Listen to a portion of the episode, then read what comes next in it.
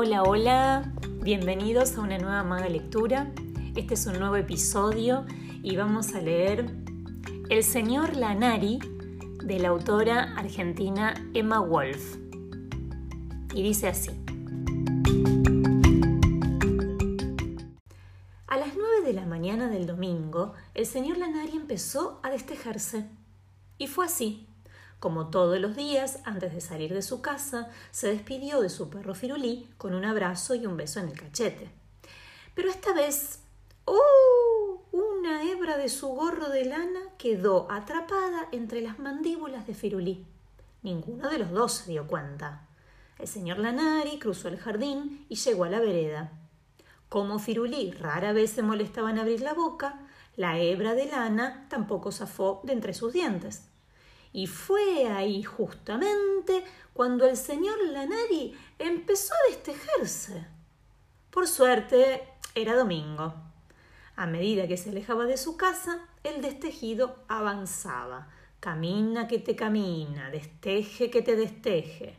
Detrás de él iba quedando un tallarín de lana de colores cambiantes. El señor Lanari se sentía cada vez más disminuido cuando paró en la esquina de la confitería para comprar merengues, ya se había destejido todo por arriba. Encima del bolsillo del chaleco no había nada.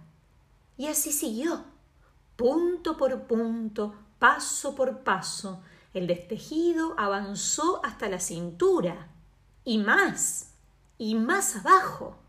Por suerte era domingo, porque todos los domingos iba a visitar a su abuela y así, cuando llegó a la puerta de la casa de su abuela, en el lugar donde debía estar el señor Lanari, solo quedaban las medias que también habían empezado a destejerse. Cuando la abuela lo vio, dijo Pero qué barbaridad. Entonces agarró un par de agujas, ensartó los puntos sueltos de las medias y desde allí empezó a tejerlo de nuevo. Todo, completo, tejió al señor Lanari de pies a cabeza. Cuando llegó al gorro, naturalmente apareció Firulí, con la punta de la hebra todavía en la boca. Solo la abrió cuando los tres se sentaron a comer merengues.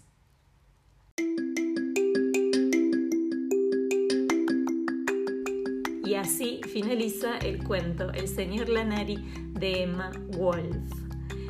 Nos vemos en una próxima maga lectura. Espero les haya gustado.